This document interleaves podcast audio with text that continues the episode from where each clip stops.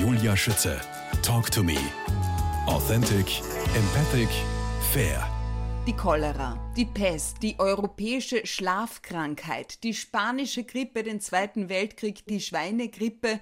Der Arbeiter-Samariter-Bund hat schon so einiges überstanden, ist den Menschen beigestanden. Gegründet worden in Deutschland 1888. Unter welchen Umständen? Was war der Auslöser? Ja, grundsätzlich war es immer so, dass die Arbeiterschaft nicht die nötige Sanitätsversorgung hatte, wie es viele Menschen hatten, die sich das leisten konnten.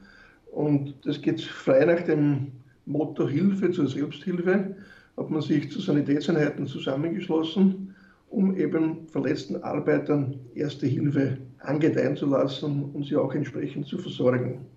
In Österreich war es etwas anders. Der Samariterbund waren Rettungsstaffeln im, im Bereich des Arbeitersportclubs und auch bei den Wehrverbänden, beim Republikanischen Schutzbund. Und in Österreich waren es Teileinheiten des ASKÖ, die bei Sportveranstaltungen Sanitätsdienst absolviert haben. Und diese Sektion im ASKÖ hat sich dann im Jahr 1927 zum Arbeiter-Samariter-Bund herauskristallisiert, eben zu einer selbstständigen Einheit, die natürlich wie immer die erste Hilfe zum Ziel hatte. Leider Gottes ist der Samariterbund dann sehr schnell verboten worden im Ständestaat, aufgelöst. Das Vermögen wurde eingezogen, nicht wieder nach dem Zweiten Weltkrieg, nicht wieder restituiert, sondern einer anderen Rettungsorganisation, einer größeren Rettungsorganisation zugeschlagen. Und nach dem Zweiten Weltkrieg konnte der Arbeiter-Samariterbund nur in der sowjetischen Zone tätig werden. Und deswegen ist der Samariterbund historisch bedingt nach dem Zweiten Weltkrieg eben im Großraum Wien, Niederösterreich, Teile Oberösterreichs und Teile der Steiermark entstanden. Praktisch in der sowjetischen Besatzungszone konnte es Samariterbünde geben, die dann ihrerseits wieder sehr oft als Werksrettungen gegründet wurden, wie zum Beispiel Samariterbund Ternitz, da gab es das Stahlwerk Schöller Breckmann. Mhm. Oder Treisen, die, wo die großen, die großen Industriebetriebe waren, gab es eine Werksrettung, das waren dann die Arbeiter-Samariter. Ich habe auch irgendwo gelesen, dass der Samariterbund Österreich nach dem Zweiten Weltkrieg auf Initiative der Schweizer Samariter neu formiert wurden. Ja, die, die Schweizer waren ja, haben den klassischen Status des Neutralen gehabt. Ne? Äh, und ihm das initiiert. Das war praktisch eine, man hat sich Hilfestellung von der Schweiz geholt, äh, um die Besatzungsmächte zu motivieren, das zuzulassen. Und das ist eben bis 1955 nur in der russischen Besatzungszone möglich gewesen. Danach war mehr oder weniger die Rettungslandschaft gezeichnet, weil der Samariterbund hat sich ja im, im, Wesentlichen auf die Kernkompetenz Erste Hilfe, präklinische Notfallversorgung, also Rettungswesen spezialisiert und Erste Hilfe Ausbildung und keine anderen Tätigkeiten, so wie heute. Heute sind wir ja extrem diversifiziert. Und damit war die rettungspolitische Landkarte gezeichnet und es gab dann immer wieder einzelne Samariterbünde in bestimmten Regionen, meistens deswegen entstanden, weil sich Mitarbeiter untereinander im Streit getrennt haben von einer Rettungsorganisation und als Option den Samariterbund genommen haben. Da gab es ein Auf und ein Ab äh, und seit 15 Jahren wird das systemisch erweitert auf der Rettungslandschaft. Wir sind zum Beispiel mittlerweile anerkannte Rettungsorganisation in Tirol in einem großen Bereich wir haben die Tiroler Kollegen und die Tiroler Politik so weit gebracht, äh, den Geist von Wien anzunehmen. In Wien gibt es die vier für Wien. Samariterbund, Rotes Kreuz, Malteser, Johanniter. Und wir sind dann wie Wanderprediger nach Tirol gezogen und haben dann die dortige politische Nomenklatur äh, so weit hingebracht, dass wir heute die vier für Tirol haben. Funktioniert, war vor, bis vor 13 Jahren undenkbar. Heute funktioniert das bestens und so haben wir uns erweitert. Zeitgleich haben wir uns aber extrem diversifiziert. Wir haben mittlerweile an die 30 Pflegeheime in ganz Österreich, stationäre Pflege, aufsuchende Pflege, Sozialmärkte, betreutes Wohnen, Essen auf Rädern, Rettungshunde. Und, und, und, und, und. Hilfe etc. Mhm. Wir fahren um die halbe Welt nach Erdbeben oder nach entsprechenden Hilfseinsätzen. Also wir sind über die ganze Welt verstreut. Entwicklungshilfe, egal ob das jetzt in Uganda ist oder in, in Irak oder wo auch immer. Also wir sind auf der ganzen Welt Und wir sind natürlich auch im Rahmen von Samariter international in einem, in einem großen Verband eingebettet, wo wir auch entsprechend Unterstützung bekommen. Auf der ganzen Welt, aber in Niederösterreich. Das erste Rettungsfahrzeug ist in Niederösterreich in den Dienst gegangen. Eichgraben, ne? Stimmt tatsächlich. Ja. Niederösterreich und die ganze Welt. Reinhard und Müller, wie haben Sie Ihren ersten Kontakt mit dem Arbeiter-Samariter-Bund in Erinnerung? Das ist, das ist, auch eine interessante Geschichte. Ich kannte den Samariterbund immer, wusste, dass es ihn gibt, speziell wenn man junger Polizist in Wien war. Das ist vollkommen klar. Ich habe mich aber dann in eine Region beruflich weiterentwickelt, wo es keinen Samariterbund gab, nämlich in das südliche Niederösterreich, wo ich herkomme, und hatte dann überhaupt keinen Kontakt. Bis zum Jahr Ende 2004, wo über eine bestimmte Ecke die Anfrage an mich herangetragen wurde, ob ich mir vorstellen könnte, den Dienst in der Republik Österreich zu verlassen oder mich karenzieren zu lassen, um hier den Samariterbund zu übernehmen, zu reformieren und auszubauen. Da ich ja in meinem Brotberuf in den letzten Jahren immer in der Reorganisation tätig war. Also immer, wo es etwas zu reorganisieren gab. Ich war federführend tätig bei der Zusammenlegung von Polizei und Gendarmerie und habe dadurch eine gewisse Kompetenz erworben und offensichtlich hat man diese Kompetenz gesucht und ich muss sagen, äh, das war Zeit für mich, also wirklich höchstens an der Zeit, wieder etwas Neues zu beginnen. Und ich habe das dann gerne und dankbar angenommen. So sind 15 Jahre geworden. In den 15 Jahren sind wir von 86.000 Mitgliedern auf 310.000 circa angewachsen. In etwa von 450 hauptamtlichen Mitarbeitern auf rund 2000 Hauptamtliche, von 600 Zivildienern auf beinahe 2000 Zivildiener also wir wachsen, wir wachsen, wir wachsen, das, ist, das macht Spaß. Wir bekommen immer wieder finanzielle Dämpfer, wie zum Beispiel die Flüchtlingskrise oder jetzt Corona. Aber das wird uns nicht daran hindern, zügig voranzuschreiten und demnächst die 100 Jahre zu feiern. Ein Samariter ist per Definition ein selbstlos helfender Mensch. Wie lautet Ihre Motivation? Also man muss erstens die Menschen lieben, um mit Menschen zu arbeiten. Ich war zeitlebens immer in einem Beruf tätig, wo Hilfe die Hauptaufgabe war, wenn sie auch dann anders wahrgenommen wurde. Aber den Menschen zu helfen, die Menschen zu beschützen, ist Hauptaufgabe in meinem, in meinem Leben und in gewisser Weise muss man schon äh, genetisch mit dem Helfersyndrom ausgestattet sein. Tatsächlich? Schon.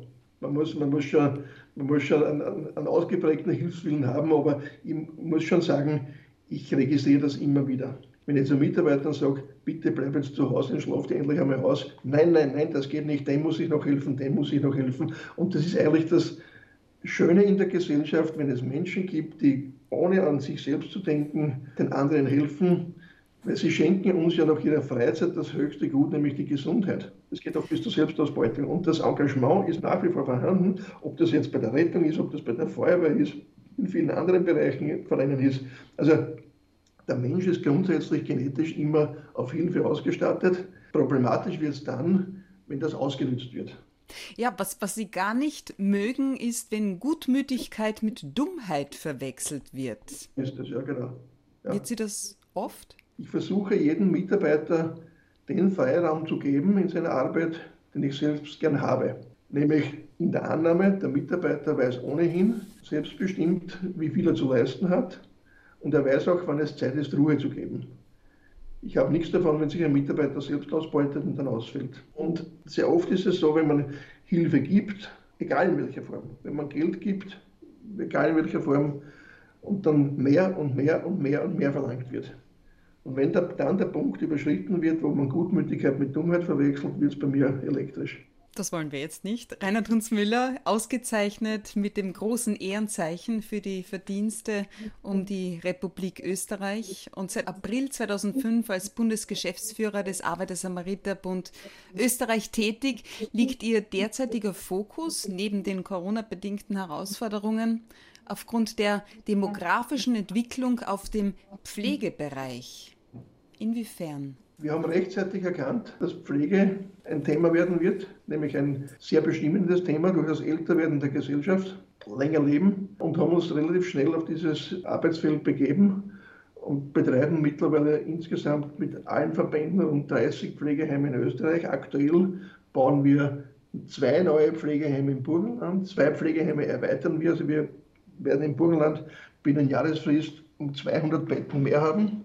Äh, und mein neuestes Projekt ist jetzt in Wiener Neustadt, wo ich herkomme, meine Heimatstadt oder Bezirksstadt, wo wir ein Pflegeheim übernommen haben aus einem Konkurs und wo wir jetzt ein Grundstück angekauft haben, ein Pflegeheim mit 74 Betten, mit zwölf betreuten Wohnungen und einem Kindergarten und einem Restaurantbetrieb in den nächsten beiden Jahren errichten werden. Das ist jetzt praktisch unser Meisterstück. Wir wollen so etwas Ähnliches wie ein Generationenprojekt machen, weil wir die Erfahrung gemacht haben in unseren Pflegeheimen, wenn Kinder zu den Menschen kommen, ist das ein Highlight für die von uns betreuten Menschen, für unsere Bewohner. Und wenn Kinder mit alten Menschen spielen, dann blühen die alten Menschen richtig auf und das ist ein lebensbejahender Teil und das trägt zum Wohlbefinden bei und, und macht Spaß. Inwiefern braucht so ein zukunftstaugliches Gesamtkonzept Mut und Solidarität? Der Mut ist immer gefordert. Man, man weiß ja am Ende nicht, ob man die nötige Anzahl an Bewohnern bekommt, um wirtschaftlich bestehen zu können. Das Glück, das wir haben, wir sind eine sozial-karitativer Organisation. Das heißt, wir dürfen gar keine Gewinne machen. Und daher können wir all das, was wir verdienen, auch wieder in Form von Leistung den Menschen zurückgeben. Und das ist das Spannende. Das heißt, bei unseren Heimen haben sie ein Ausstattungsniveau von Vier-Stern-Hotel, was sie bei Privatbetreibern nicht haben oder nur dann haben, wenn sie ausreichend Geld verdienen haben oder ausreichend Geld beiseite beschaffen. Weil ein Pflegeplatz kostet im Schnitt 4000 Euro im Monat. Hm. Altern in Würde. Reinhard Hundsmüller. Wie schaut die Realität aus? Aktuell? Ja, die Realität ist, wir haben ein sehr gutes Pflegesystem in Österreich, das muss man schon sagen. Aber ich sage immer, einer meiner Grundsätze ist immer, das Bessere ist der Feind des Guten. Und wir sind vor einigen Wochen als Arbeiter-Samariter-Bund in vier oder fünf Pflegeheimen mit fünf Sternen ausgezeichnet worden. Da gibt es ein eigenes Qualitätsmanagementsystem. Und mir macht es ganz besonders Spaß, wenn ich merke, dass die, hauptsächlich sind es ja Damen, äh, die MitarbeiterInnen schon darauf hinarbeiten und sich freuen, welche Freude das ist, wenn sie dann den fünften Stern bekommen für ein Pflegeheim. Das ist die Belohnung für ihre Arbeit. Ne? Mhm. Nächste, irgendwann Mitte September bekommen wir den Staatspreis dafür. Und dann gibt es ein riesiges Fest, wo wir uns dann bedanken. Und das machen wir ja nicht für uns, das machen wir für die Menschen, die uns anvertraut sind weil wir über Würde sprechen. Die soziale Mission des Samariterbundes besteht aus zahlreichen überregionalen und auch natürlich regionalen Initiativen. Eine davon ist die Samariter Wunschfahrt. Sie ermöglicht Palliativpflegepatienten einen Ausflug innerhalb Österreichs mit einem Spezialfahrzeug und ist für Patienten und die Begleiter kostenlos. Ist so eine Wunschfahrt aktuell durchführbar? Ja, wir führen sie durch unter bestimmten Corona-bedingten Voraussetzungen. Man kann das auf unserer Facebook-Seite und auf unserer Homepage immer wieder abrufen, welche berührenden Geschichten hier ablaufen. was, was wünschen sich denn die Menschen wirklich? Das sind profane Wünsche. Mhm. Einmal in, in, zum Beispiel äh, in einen Tierpark zu fahren, einmal noch die Heimat sehen, um ein, ein, den Text eines berühmten Liedes zu verwenden. Meistens sind es Menschen, die in jungen Jahren in die Großstadt gezogen sind und noch einmal den Ort sehen wollen, wo sie herstammen, zu ihren Wurzeln zurückkehren, vielleicht sogar einmal ans Meer fahren. Also wir würden auch gerne, wir würden auch über Österreich hinausfahren. Das ist von mir ein persönliches Steckenpferd. Ich habe das bei den deutschen Kollegen gesehen, bin nach Deutschland gefahren, haben mir das angeschaut und gesagt, das möchte ich in Österreich haben. Wir haben dann den Spenden gesammelt. Das Fahrzeug ist ein vollwertiges Notarztfahrzeug, aber als solches nicht erkennbar, sondern ist entsprechend gebrandet äh, vom niederösterreichischen Landesmaler. In Gaming ist er daheim. Der Josef Brammer, äh, der hat den Kasper äh, als Figur. Und den haben wir oben drauf und der Kasper hält eben die Weltkugel und der hat das gebrandet und das wollte ich unbedingt haben. Das ist ein, ein Notarztfahrzeug, nicht erkennbar. Innen wohnlicher eingerichtet mit einem Sternenhimmel, mit Spektralformen, mit einem Fernseher. Man kann eine Begleitperson mitnehmen und wir fahren dann von A nach B mit speziell ausgebildeten oder aufgeschulten Rettungssanitätern, sogenannte Palliativsanitäter, äh, und machen das in der Regel mit Menschen, die kurz vor ihrem Lebensende stehen. Und wir haben die Erfahrung gemacht, auch von den deutschen Kollegen schon übernommen, dass dann die Menschen eigentlich abschließen können. dass sie das erlebt haben, was sie wollten und dass sie meistens binnen kürzester Zeit dann versterben. Und das ist sehr berührend. Das ist ein rein altruistisches Projekt. Das wird nur spendenfinanziert. Das kostet keinen Cent. Der Mitunterstützer, der das mit mir aus der Taufe gehoben hat, war der leider verstorbene Rudolf Hunsdorfer, der Sozialminister, der sich da massiv engagiert hat. Äh, aktuell haben wir keinen Paten, der, der uns hier hilft. Wenn irgendjemand zuhört und das weiß, wir würden uns freuen, jemand, denn der Betrieb kostet auch an die 70.000 bis 100.000 Euro pro Jahr. Und wir machen das gerne im Rahmen dessen, was wir zu leisten vermögen. Und wir werden auch irgendwann ein zweites Wunschfahrzeug anschaffen, nämlich die Idee besteht nun, dass wir ein Kinderwunschfahrzeug nehmen. Es gibt sehr viele kranke Kinder, sehr viele chronisch kranke Kinder, dass wir dann ein eigenes Fahrzeug für Kinder machen. Und das ist das nächste Projekt.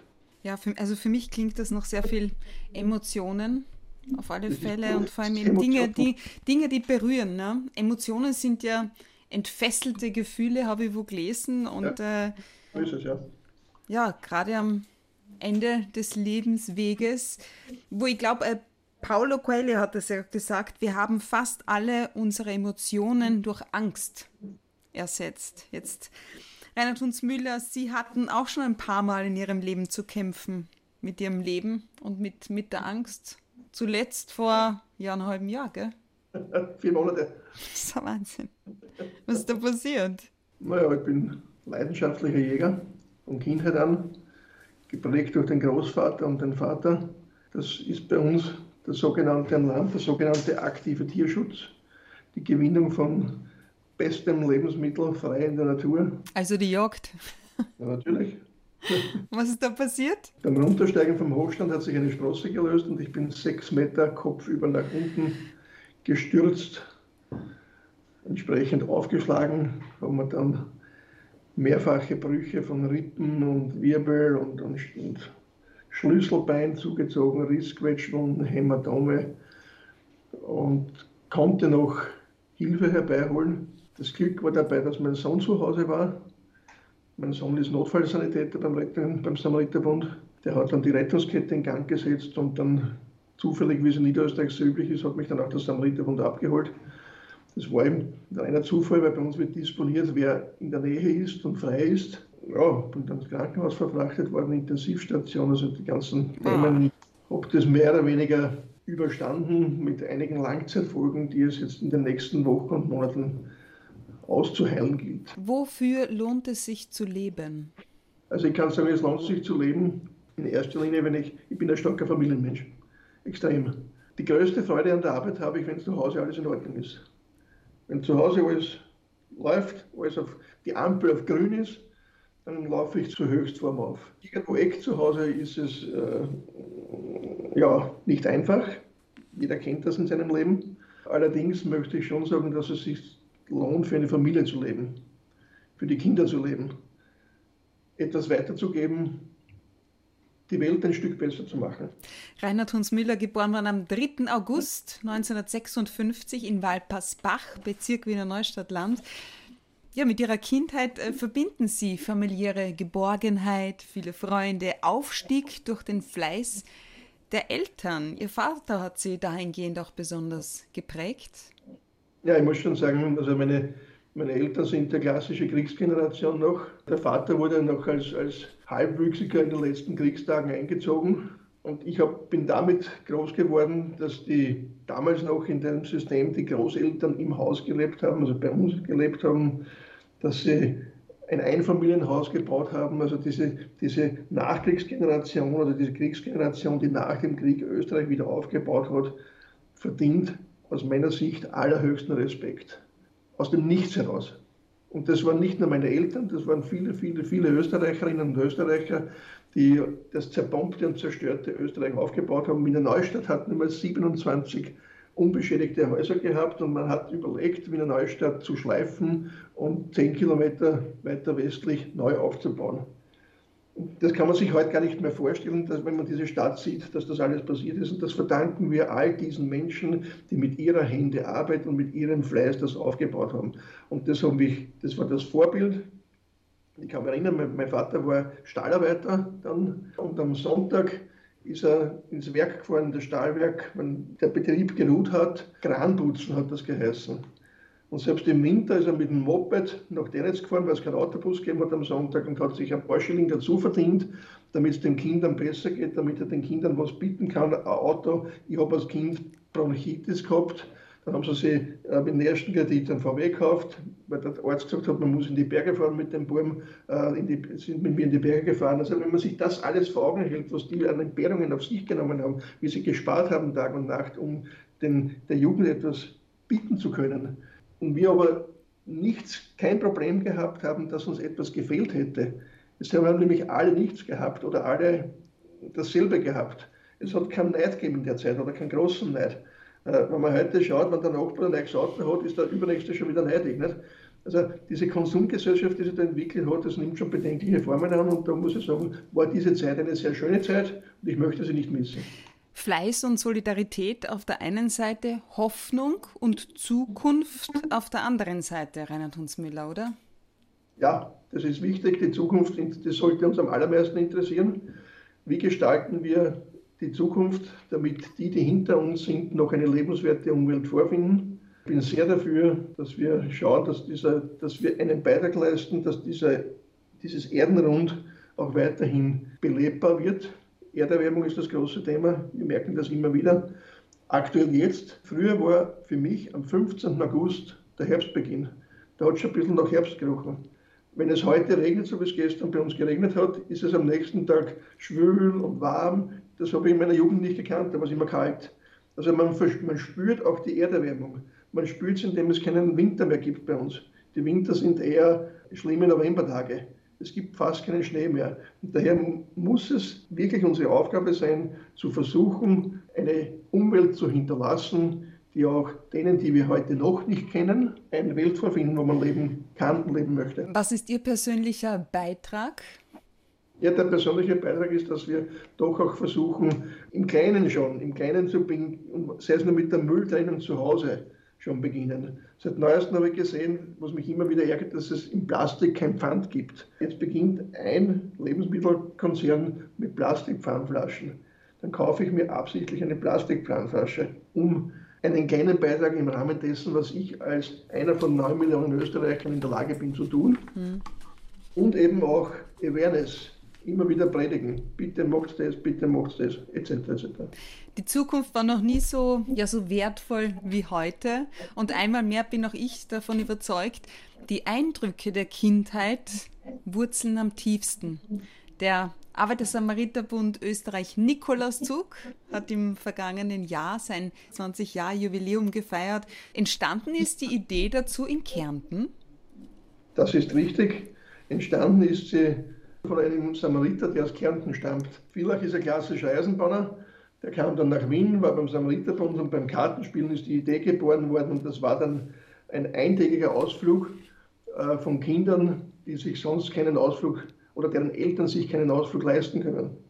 Und daraus ist eine Riesenveranstaltung geworden. Vor 15 Jahren, wie, wie Präsident Schnabel den Samariterbund mit mir übernommen hat, hat er damals gesagt, was wir auf einen Tag können, muss man auf zwei Tage können. Was man in Wien macht, muss man in ganz Österreich machen können. Und daraus ist dann die Samariter-Sternfahrt entstanden. Und was mir besonders schmerzt, dass wir 2020 diese absagen müssen, Corona-bedingt. Denn wir haben es geschafft, diesen schon mittlerweile zu erweitern und aus unseren Partnerverbänden der Samariterbünde in den ehemaligen Ostländern, sei es jetzt in Polen, Slowakei, Tschechien, Ungarn, Rumänien, Ex-Jugoslawien, sprich Slowenien und Kroatien, äh, Freunde zu bekommen und dort auch jungen Menschen die Chance zu geben, Kindern die Chance zu geben, einen Ausflug nach Österreich zu machen. Daran werden wir weiterarbeiten, daran werden wir festhalten, aber dieses Jahr müssen wir es leider absagen. Ja, ich weiß. Jetzt, der, dieser Nikolauszug ist tatsächlich die größte Charity-Aktion dieser Art in Österreich zugunsten hilfsbedürftiger Kinder. Man kann nicht oft genug Danke sagen an dieser Stelle, an dieser Stelle einmal mehr all den Sponsoren, den freiwilligen Helferinnen und Helfern und den ÖBB. Das ist richtig. Also wir könnten es nicht schaffen, wenn uns die Eisenbahn nicht den Transport übernehmen würde gratis, muss ich dazu sagen. 800 Kinder sind es meistens, Richtig, gell? 800 Kinder. Äh, wir würden es nicht schaffen, wenn nicht große Konzerne hier spenden würden. Die, eine, eine Veranstaltung kostet ca. 150.000 Euro. Wir würden es aber auch nicht schaffen, wenn wir nicht die vielen Ehrenamtlichen hätten, die sich äh, wirklich stabsmäßig um diese Kinder kümmern. Das ist bei uns alles eingeteilt Und mittlerweile ist das in einer Art und Weise verfestigt und, und dynamisiert, dass man gar nichts mehr sagen braucht. Jeder weiß seinen Platz, jeder kennt seinen Platz und wir haben überhaupt keine Sorge mehr. Das wird mit einem Fingerschnippen wird das abgehandelt und das macht Spaß. Wir fahren zu einem Zeitpunkt in einer Region, wo die Hotels noch nicht geöffnet haben und bevölkern damit oder beleben damit eine bestimmte Region. Jedes Jahr ein anderer Ort. Am ersten Adventwochenende und dann gibt es, äh, ja, zuletzt waren wir im VAZ St. Pölten, sprich in, in Niederösterreich, da haben wir das 20-Jahr-Jubiläum gefeiert. Da gibt es Spielstationen und Bewegungsstationen und das Highlight kommt natürlich dann der Nikolaus und bringt jedem der 800 Kinder sein eigenes Nikolaussackerl. So ist es. Hilfe von Mensch zu Mensch. Was steckt eigentlich hinter diesem Arbeiter-Samariter-Bund-Slogan? Naja, es steckt der Ursprung dahinter. Der Ursprung, dass es Menschen gab und leider auch immer noch gibt, die nicht in der Lage sind, sich selbst zu helfen und denen professionelle Hilfe angedeiht werden muss, zugekommen werden muss. Das ist das Um und Auf. Und die Anleitung, vielleicht daraus auch Hilfe zur Selbsthilfe zu geben und den Zusammenhalt der Gesellschaft zu fördern. Wir treten strikt dagegen auf, wenn die Gesellschaft auseinanderdividiert wird. Ich habe das vorhin schon etwas erwähnt. Durch Neid, durch Missgunst, durch äh, Xenophobie, durch äh, Andersartigkeit von Menschen rausholen. Also das sind alles Dinge, mit denen wir nicht können. Der Arbeiter-Samariter-Bund ist eine Organisation, der Mitarbeiter aus 27 verschiedenen Nationen hat. Das muss man sich einmal vorstellen. 27 Nationen, ob das jetzt die philippinische Krankenschwester ist oder der bosnische Architekt im Haus. Sehr viele sind durch die Kriegswirren rund um Österreich zu uns gekommen. Aus der Polenkrise, aus der Tschechenkrise, ganz weit zurückreichend sogar aus der Ungarn-Krise. Wir haben immer noch Mitarbeiter, die ungarische Namen tragen aus dem Jahr 56, aber auch sehr viel aus dem Balkanraum. Und das ist auch schon spannend, auch bei den Religionen, die wir unterschiedlich hier haben. Wenn wir ein Fest feiern, denken wir gar nicht mehr daran, dass es andersgläubige Menschen bei uns gibt, sondern es wird automatisch schon für die Bürger oder für die Mitarbeiter mosaischen, muslimischen oder christlichen Glaubens werden die Buffets hergerichtet. Das ist für uns ganz normal. Das ist Alltag bei uns und das Zusammenleben der Nationen ist wunderbar. Da kann man bei uns reingehen. Wenn man beim vierten Stock reinkommt, das ist jetzt ein Multikulti pur. Und ich bin ja, jeder, der mich kennt, weiß ja, dass ich gern in Amerika bin, USA und Kanada. Und dort denkt man darüber gar nicht nach, ob das andersartige Menschen sind. Dort ist das eben so. Nur in Österreich wird das immer wieder zum Thema gemacht. Die Andersartigkeit. Und das stört mich so. Es ist niemand andersartig. Jeder ist ein Mensch. Punkt. Apropos, Herr Bundesgeschäftsführer, was hat Ihr Lebensmotto zu bedeuten? Besser 80 Jahre wie ein Wolf leben als 90 Jahre wie ein Schaf? Ja, das hat mir irgendwann einmal ein, ein, ein Vorgesetzter hat mir das einmal umgehängt, dieses Attribut. Er hat gesagt, du wirst in den Stiefeln sterben. Und er hat gesagt, aber es ist eh besser, man lebt 80 Jahre wie ein Wolf als wie 90 Jahre wie ein Schaf. Und das habe ich mir dann, nachdem ich von diesem Vorgesetzten sehr viel gehalten hat und er mir sehr viel mitgegeben hat, und mich auch extrem beruflich geprägt hat, habe ich mir das zu meinem Lebensmotto gemacht. Und zwar deswegen. Früher hat man gesagt, früher war die Lebenspyramide Schule, also Lernen, Ausbildung, Arbeiten, Pension. Die Pyramide nach oben. Und dann hat einmal einer gesagt, man muss die Pyramide oder diese Säule umlegen, gedanklich, auf lebenslanges Lernen, lebenslanges Arbeiten um lebenslange Pension unter Anführungszeichen, sprich immer wieder auch ausruhen, Kraft tanken, Batterien auffüllen, aber nie aufzuhören zu arbeiten, egal ob es jetzt entgeltliche Arbeit ist oder ob Ehrenamt ist, völlig wurscht. Aber man soll sich nicht zu sagen, ich bin jetzt in Pension, sondern man soll sich selbst am Riemen reißen und immer etwas machen. Ich habe meine 90-jährige Mutter, der habe ich beigebracht, jeden Tag einen Vierzeiler auswendig lernen. Hört, ich freue mich, jedes Mal, ich freue mich jedes Mal, wenn sie mir ihre Kontonummer immer vorsagt, am Sonntag, wenn sie zum Mittagessen kommt. Sie kennt ihre Kontonummer auswendig.